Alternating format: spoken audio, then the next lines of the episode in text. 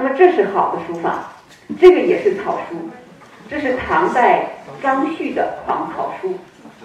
啊，张旭的狂草书前不久，呃，应当是刚结束不到一个星期的时间，呃，在辽国展览。那么唐代的怀素和张旭是草书大家，我们看他也有这个转笔，但他任何一次的转笔的动作，任何一次转笔的动作都是流畅而自然，它没有节目孤陋的任何的表现，即便是有所停顿，这个停顿呢，也是一种柔和顺畅的一种书写。那么满纸的草书，我们根本不认识上面的字。但是呢，它所体现出来的笔画流动过程当中的对毛笔的那种控制的能力，跟前边一幅形成对比。我们看草书的流而畅这个审美原则，是不是张旭做的更好？因此，刚才那幅字可以判断他是学过张旭的，因为里边的字法是大草字法，也就是说里边的字法是。是草，呃，是这个狂草的字体的字法，但是呢，没有把草书的运动过程的规则，这种笔法的这个细节的成分呢，学到手，啊，因此我们学习古人要学习的是古人的笔法，比如说装锋用笔，古人在控制毛笔的运动的过程当中，他的那种节制能力，啊，如果没有控制。是没有任何高级质量的，就像我们唱歌一样啊。第一口气是要吸进去的，下边再慢慢的往外送，这个气息一定要拖着它往前慢慢走，而不是说第一口气不吸气，然后一张口用最大的气把你所有的这个身体里的气息呢，丹田之气一口吐出来了，声音是不仅仅是单薄的，而且是散开的，散开的。啊，也传不远，那个声音的质量就是低级的质量。那因此呢，跟其他的艺术是一样的。那么书法的艺术也是要有一种气息的控制，气息的控制。因此，我们说这幅字当中呢，呃，笔致的联动关系，这种连绵效果非常明显。这个上字与下字通过这个笔触的联系，上字与下字连在一起，中间断笔再写。上字与下字又进一步的系连，啊，这里也是龙泥有一个中间笔断意连的一个过程，这是非常高级的，啊，因为好像是毛笔提起来了，实际上没有提起，有一丝游丝牵丝硬带，然后形成了上下字之间在事态上的通贯性。那么草书是不是就是？呃，一笔下来的连笔字呢，完全不是这样。草书不是连笔字，草书有自己的草法，因此我们欣赏草书，第一要看它是不是合乎草法，第二要看它是不是有所节制。那么这一行字当中，上下字一组连了四字，第五字断开；这一组上下字连了三字，第四次断开，第五字断开。都是节制的表现，所以如果把所有的字都用一种动作上下完全系连，没有任何断开，草书最怕的就是这样的一种写法。这种写法叫做低俗之书，啊，是没有控制的。那么高手不这样做事的，啊，高手高手要有断和连的相互结合，要有虚连跟实连的相互结合。要用全面的中锋笔法来完成书法的书写。那下面我们再来看这个，这是怀素的书书写。怀素的书写，每一笔全面中锋。那么它的笔划的力量感，在这个笔致上所得到的体现，让你感觉每一个笔划在纸上呢，是可以有生金之力的，而且。它的字当中上下之间的呃连贯性是节制、节制、节制的能力非常强。比如说第一行字，我们几乎呢看到第一行字的时候，有前面有三个字都是独立的。啊，你不要想着字写成这样就不是草书了，不是的。草书是看它作为字体而言呢，符合不符合草法，不是看它上下字连绵不连绵。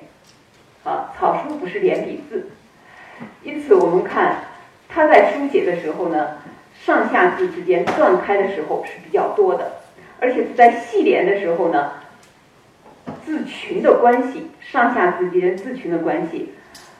是相当有节制的。这一行上下字两字断开，两字相连，又最后一个字断开，这行也是第一字断开，二三字相连。下边字字断开，这一组前四字相连，第五字断开，这一组连两字断三字，也就是说高手时刻在控制节奏，呃，不是从头第一笔上去，然后一直写完的，啊，不是把它作为连笔字来断的，来来来对待的。那么因此我们从这个这个字当中，我们呃从草法上来讲，不辨识草法的情况下呢？看笔画的质量，这是最关键的一步啊。那么笔画的质量告诉我们，哪怕是细如毫发、细如毫发，像托花丝这样的、这样的很纤细的笔触，也力扛千钧，也力扛千钧。为什么它有这么细的笔画，又这么力量的饱满啊饱满度呢？就是因为中锋行笔，只有中锋行笔才能做到这一点。啊，它的每一个笔触周围的笔画轮廓是圆净的，是匀净的，没有锯齿，就证明他没有用用任何侧锋笔法。那么这幅字是更早的，是这个我们看到草书当中呃的这个叫什么呃千字文呃的内容。那我们看它是墨迹呃不是那个石刻版本啊，不是墨迹本。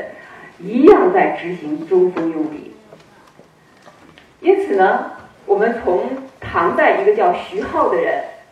他所做的对书法的总结上，得到了这样的一些结论：用笔之事，特需藏锋，就是特别特别需要注意藏锋的动作。锋若不藏，字则有病，病且为去，能何有言？也就是说。毛笔书写作为书法而言，不藏锋是不可以的，这是最重要的。如果不藏锋，这支笔，呃，这这支呃这个笔画就是病笔。如果是不懂得藏锋，啊，满纸病笔的情况下，那么你还能做什么呢？还有什么值得呃去这个令人欣赏的呢？啊，那你作为书法的价值是零，因此，书法跟汉字的普通书写在意义上是有本质区别的。汉字呢，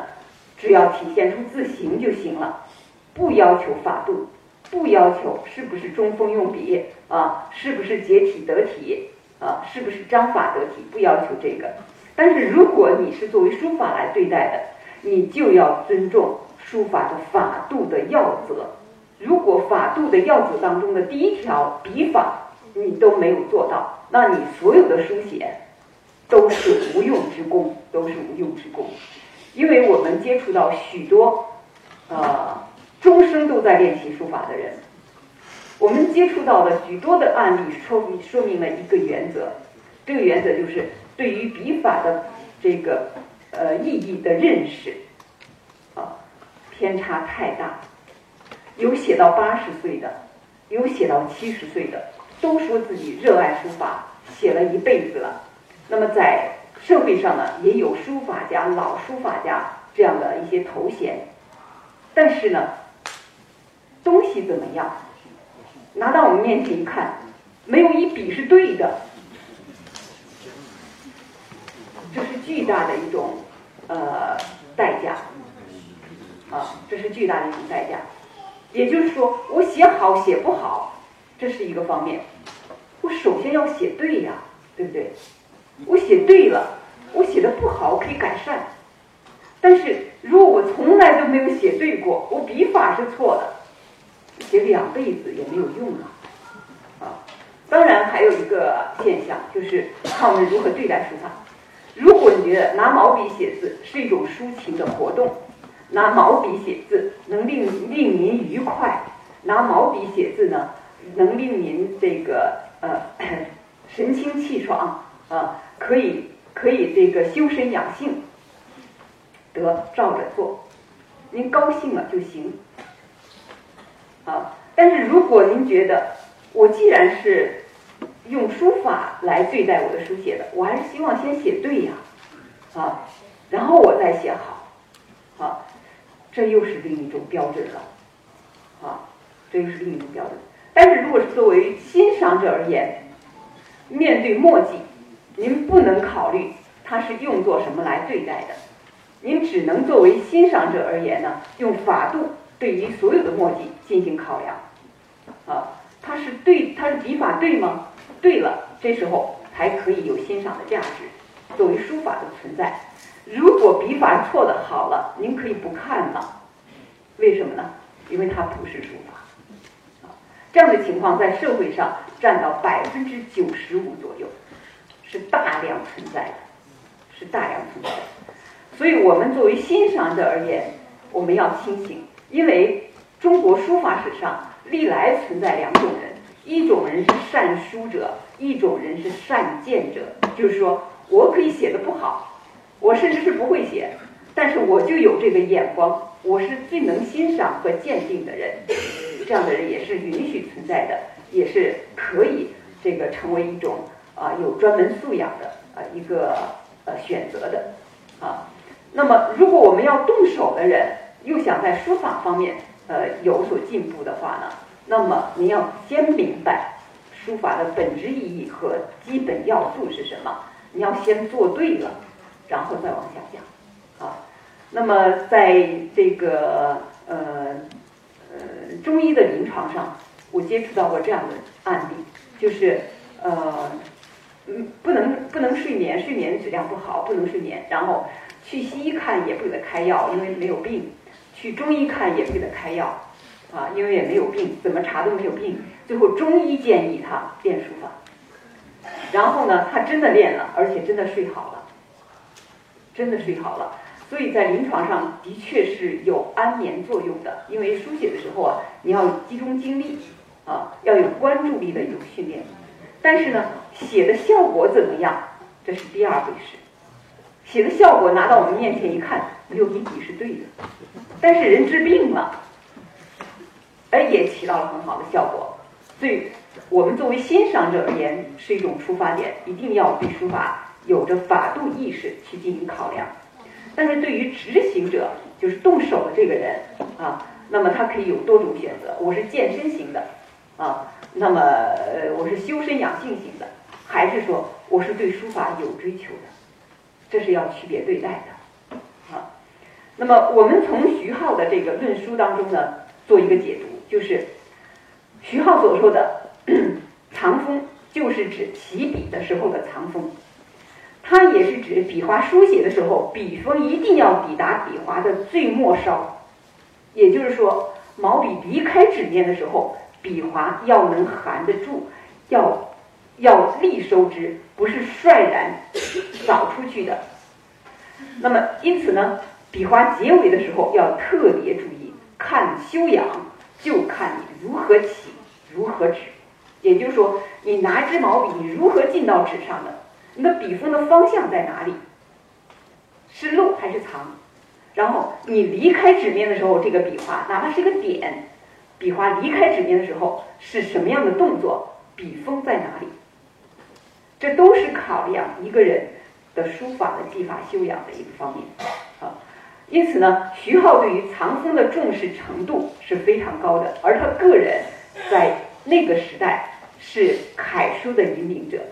徐浩的书法对颜真卿影响甚大，而徐浩呢，并不是个人，而是整个家族式的一种文化的传承，在书法的这个高度上的一种认识啊，那么是有独到之处的。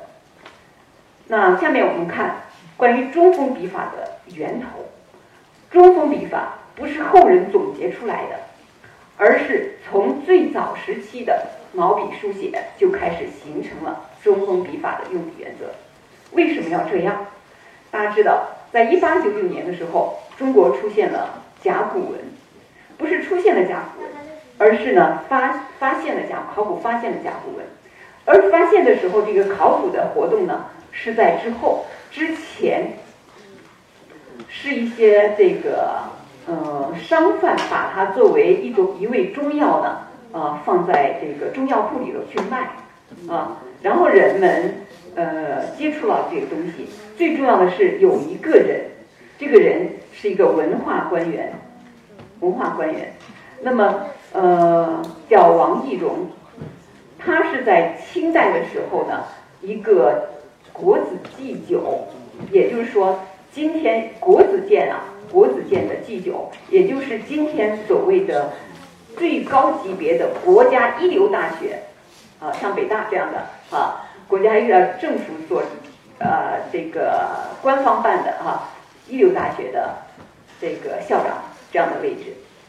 他作为一个这个负责教育的这样一个人来说呢，他的文化修养是相当的这个深厚的。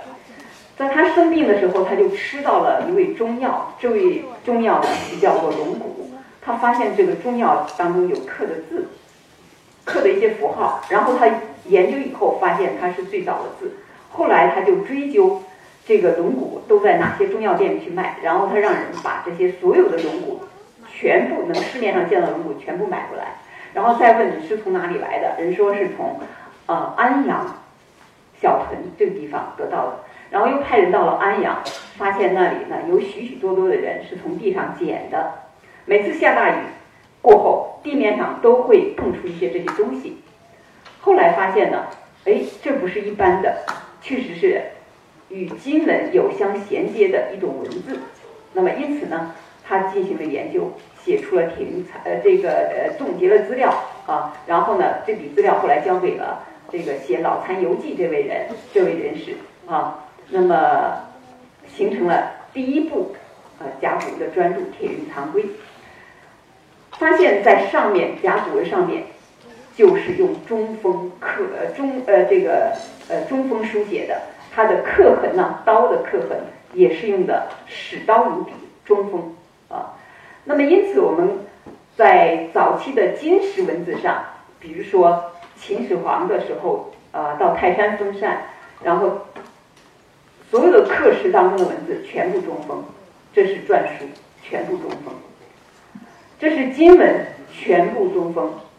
啊，它是是呃周初期的金文，全部中锋。这是汉代的，全部中锋。这是隶书。我们可以辨识了，而这个时候隶书的这个中锋用笔的原则，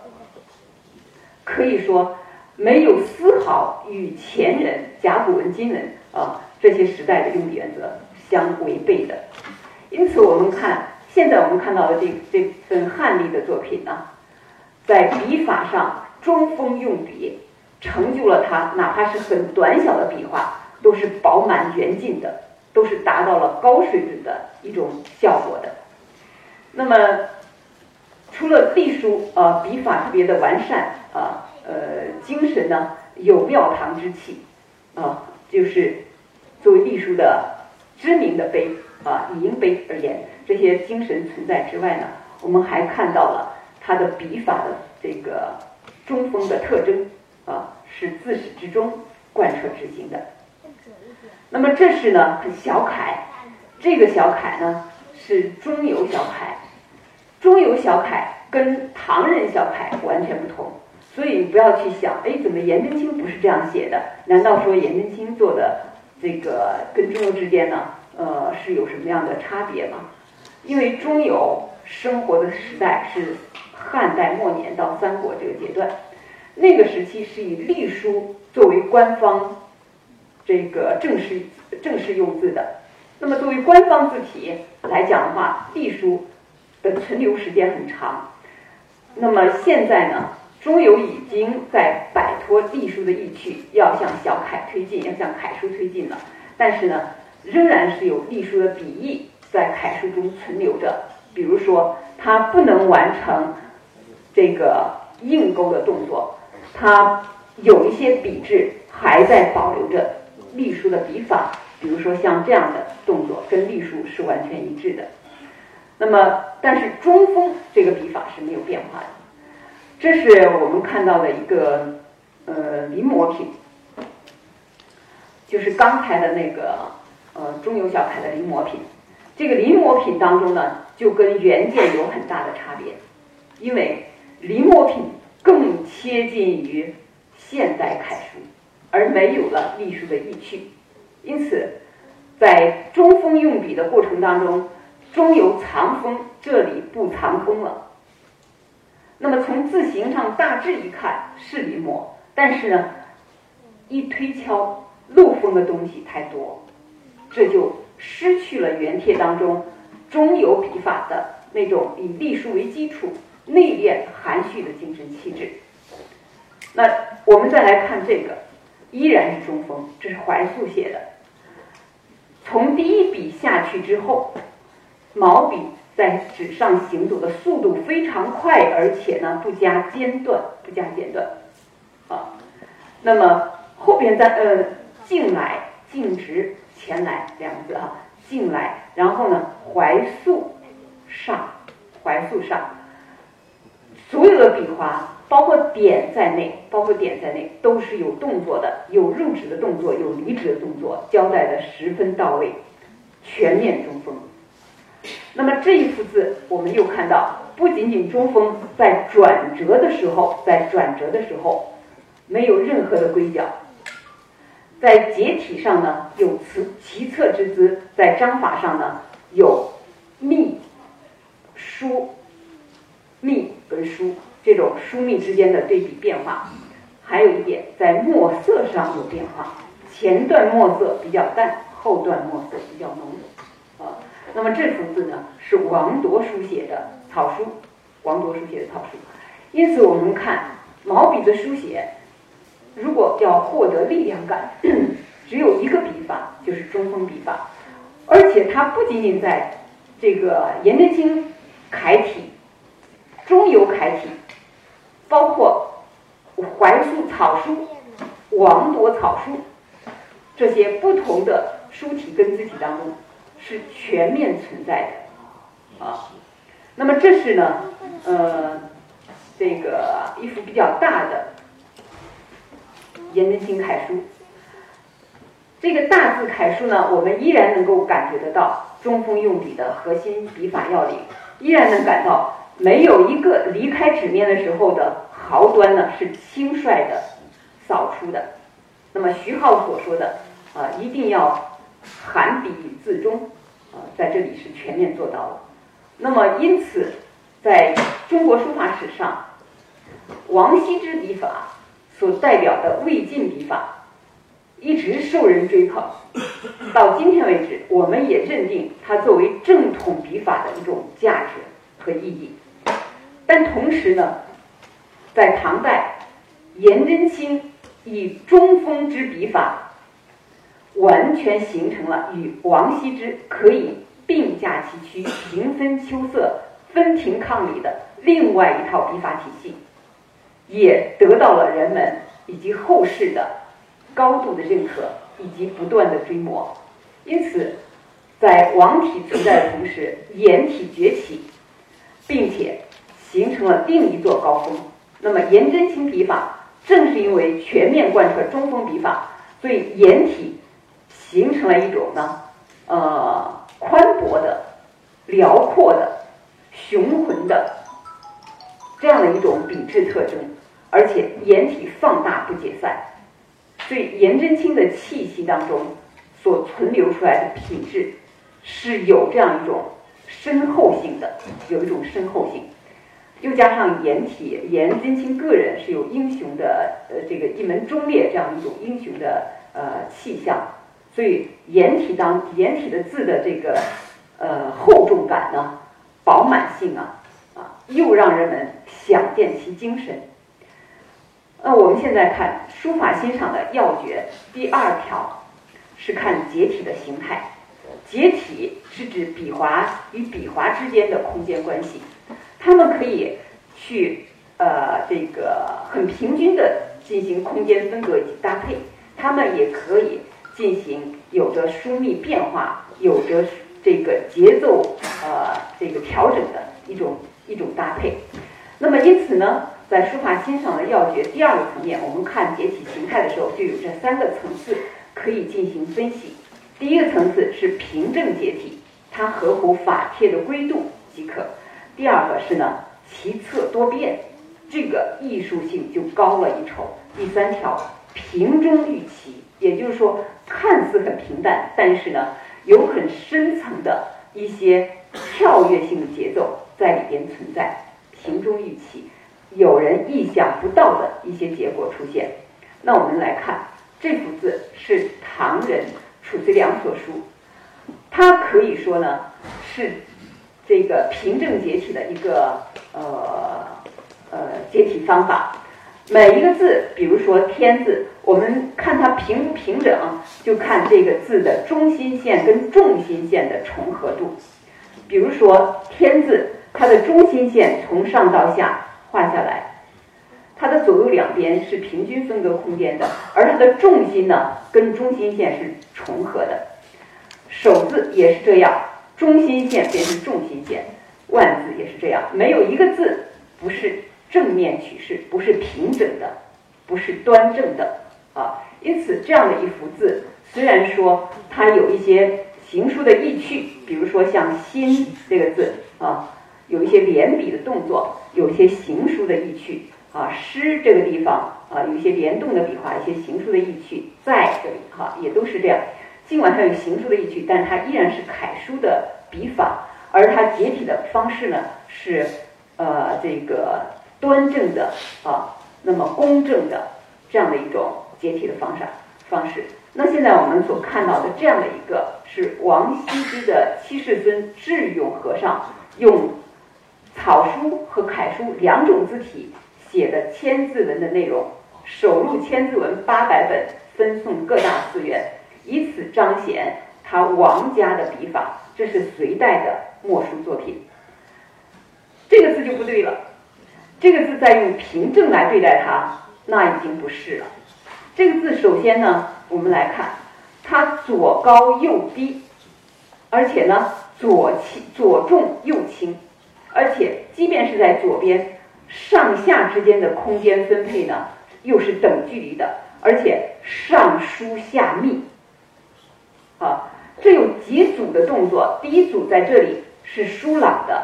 是轻重相结合的；第二组动作在这里，这一组呢是密集的，或者说是紧密的，这是与上部分的这个呃空间的相对比，就形成了疏密的变化。这种疏跟密之间形成的变化，作为左边的字旁放在这里，然后右边呢起笔的位置是在左字三分之二处起笔，没有把它放在右边最顶端，比如说这里来起笔。如果放在这里来起笔，这个字就没有任何令人啊可以回味的、耐人咀嚼的。有那么多的隽永之美了，没有了，没有味道了，啊，然后它右边呢空出一段空白，这段空白呢是虚处，然后下边呢是用很简单的笔法，很细的，与左边相比，与上边粗的笔画相比，用一种比较细致的动作呢来完成这个反文旁，这是散漫的散字，这个字。所形成的疏密的变呃这个对比关系，以及形成的虚实之间的斜对角啊，虚实之间的对立的存在，再有一个形成的是左高右低的一种奇侧的变化，像一个人面四十五度角看着你，而不是正面的一百八十度平面对着你，不是这样的。那么它就跟前面我们看到的褚遂良的那个楷书在。结体的形态上完全不同，那种结体是平正的，这种结体是奇侧的，啊，奇斜的，啊，是奇斜的、清澈的这样一种效果。那很显然，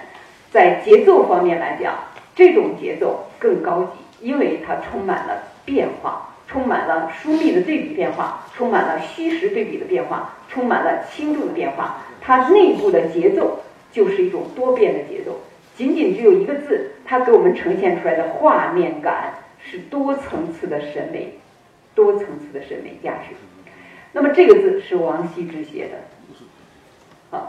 那么这才是高级的书法，啊，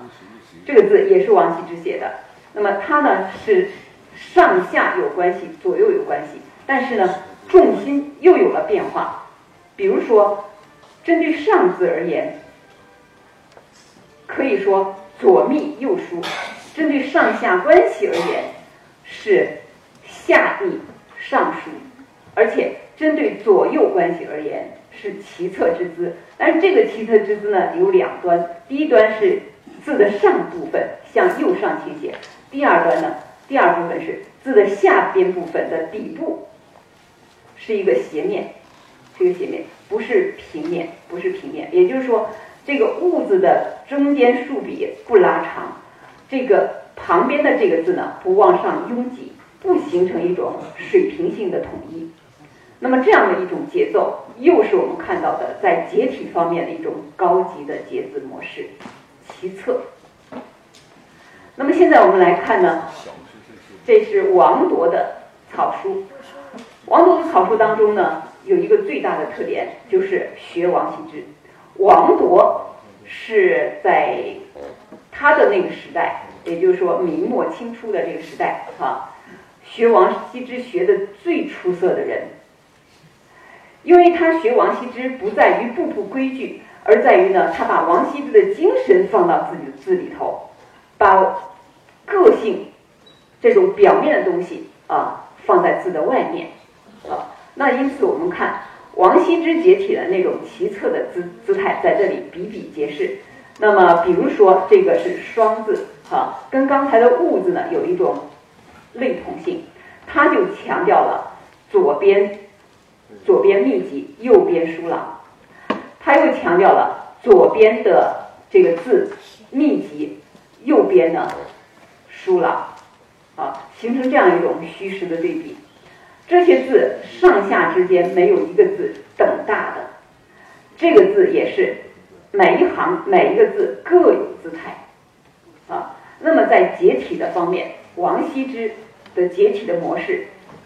从骨子里灵魂上已经全面被王铎这个所参透啊。所以有很多人学王羲之，但是学出色的人是非常少的。王铎呢是其中之一，学的非常出色的人。那么这个人是呃写楷书，那么他的楷书的作品呢就九成功立全名啊。那么这是欧阳询楷体，同样写楷书，他跟颜真卿的精神上有很大的差别。颜真卿是一种很宽博的啊，很雄浑的气象，它符合颜真卿个人的性格和颜真卿的这个审美理念。但是欧阳询的解体是宋长的，中宫紧收的，是有娟秀之美的。但是欧阳询又给人呃提供来提供出来了另外一个特征，叫做险绝。险是危险的险，绝是绝对的绝。这个含义所在呢，就是说，呃，欧阳询解体表面上看着很平整，是楷书。但是呢，处处是有埋伏的，因此呢，稍不留意，严呃这个欧阳询的这个笔法和解体的方法，都会被你掌握不住，都会有一些误差。那么因此呢，欧阳询的字当中有这种险绝之姿，就说明他早已经不是一种啊庸人思维模式啊。那么我们来来说呢？唐代孙过庭对于书法做了一个总结，说初学分布，但求平整，这是我们所说的 所说的节字当中的第一原则，就是平整性。那么还要高一级，还要有高一级，不能总是停留在这这个层面上。既知平整，勿追险绝。那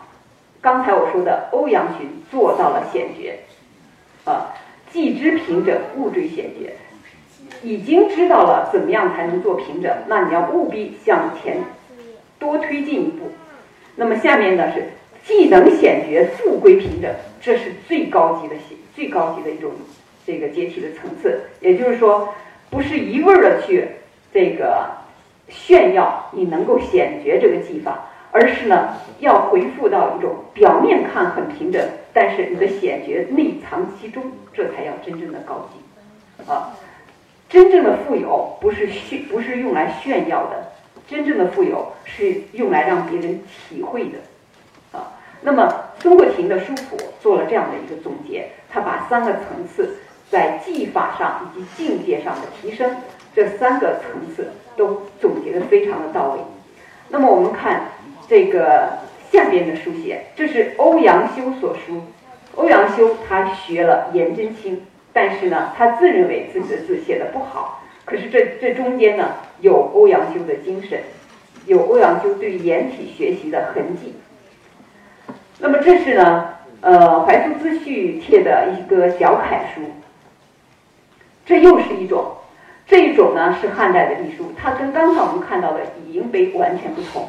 它的结体是有一种这个呃重心的多变性的。比如说，我们来看写汉代的汉字，哈，本身到这里就是一个方正结体了。但是他把汉字的最后两点，在正式的内容方正结体的正面取势完全完成之后呢，又往下多写了两点，整个字的重心往右下倾斜。这个字整个字的重心向左下倾斜，那么。它每一个字的重心都是不一样的，所以形成了在汉隶当中张骞碑与众不同的审美品格。那么这个呢，呃，是品有哀祸帖，王羲之的。我们依然能够看到王羲之其侧结体的一种姿态，向右上倾斜，向右上倾斜。那么每一个字的重心的变化。没有任何一个字在平均分割空间，都是在用参差的疏密对比的方法在分割空间。啊，那么我们再来看呢，这幅是临摹王羲之的字，啊，在墨迹上呢，这个明显能够看出来这种临摹跟王羲之原作之间的一种差异。那么第三个欣赏要诀是看章法布局。章法布局是指字与字、行与行之间的关系，一种是整实的，就像那个呃呃检阅部队的时候做方阵一样，啊一二一，非常非常紧呃非常整齐的向前走，这是一种整实之美。这种整实之美呢，也是常见的，节奏很平和、很稳定，它符合中国人基本的审美理念。中国人基本的审美理念是什么呢？中国人基本的审美理念就是稳定，啊，所以这种整实的啊平正的美是章法布局常用的一种方法。还有一种是有起伏的节奏多变的美，这种美是一种高级的美，啊，我们来看，这就是一种平整之美。它虽然是这个有行书意趣的楷书，这是赵孟頫的书写，哈。呃，笔法没有问题，呃，结体没有问题，都是平整的；章法没有问题，都是平整的。这是一种风格的美，这又是一种风格的美。但是这种风格的美呢，不同于刚才我们所看到的这个呃赵孟頫的书写。这种风格的美是什么呢？是字句与行句之间时时在产生变化。比如说这个两字之间相。空间密集，两字之间空间疏朗；两字之间空间密集，两字之间空间更密集，而且呢，还有一些这个穿插的字。那么两字之间的这种密集关系呢，没有没有什么是相等的，只有到了最后，才有了字与字之间等距离的关系。从这儿我们可以看出一个原则，这个原则是。纵成行，横不成列所形成的章法的参差感是有更好的、更深度的这种呃审美意趣的。那么这个呢是